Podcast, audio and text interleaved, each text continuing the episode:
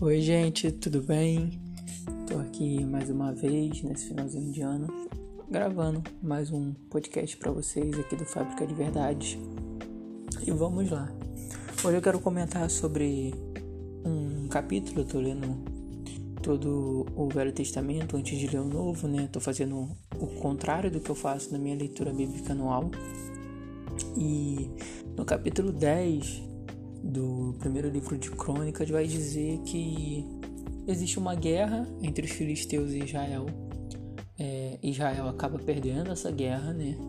E os filisteus eles começam a lutar e dominar mais alguns espaços quando na passagem onde a batalha se intensifica no 10 versículo 3 é, Saul ele é atingido e ele morre junto com seus filhos e um servo e a vergonha de, de, de perder uma guerra, né?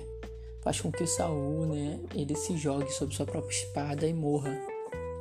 Só que mais à frente vai dizer assim que após, né? Após a, a perda da batalha, as pessoas elas saem das suas cidades, né? Dos arredores e os filisteus eles tomam posse desses lugares.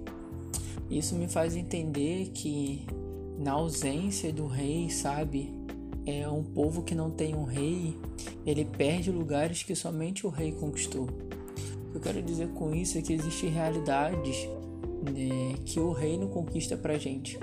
E quando a gente perde o reino, nós também perdemos essa realidade. Essa realidade deixa de ser acessível para nós. E os nossos inimigos, aqueles que nos afrontam, aqueles que querem nos destruir, começam a tomar conta de lugares onde quero pro reino estar tomando conta, né? Eu quero me deter a isso, sabe, esse pensamento. O, o essa realidade, né, pode ser, se a gente pode usar, exemplificar como a nossa psique, a nossa área sentimental, a nossa área física, a nossa a nossa nosso nosso trabalho, nossas escolhas de vida, né? Quando perdemos o reino, sabe? Quando abrimos mão, porque Saul, ele de fato ele, ele cometeu erros contra o Senhor e, e não guardou as leis do Senhor, né? Ele ele não foi prudente, ele perdeu, sabe? Ele perdeu uma, uma batalha que era de fato que se ele estivesse seguindo tudo que Deus falou, mandou ele seguir, se ele não tivesse transgredindo, ele teria vencido. Mas enfim, esse não é a pauta.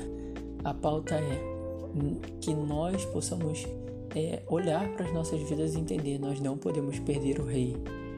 Nós não podemos perder essa realidade. Nós não podemos perder o que o Senhor tem para nós. Nós não podemos perder é, o que está disponível para nós, porque assim, cara, quando a gente perde a, as trevas ela tem prazer em buscar dominar aquilo que o Senhor já, aquilo que o Senhor é rei, sabe? As trevas ela vai fazer de tudo para se levantar em todas as áreas da nossa vida, mas ainda tendo a mentalidade do reino, tendo a mentalidade de buscar o rei todos os dias, que nós vencemos e colocamos as trevas no lugar que ela deve ficar, abaixo dos nossos pés.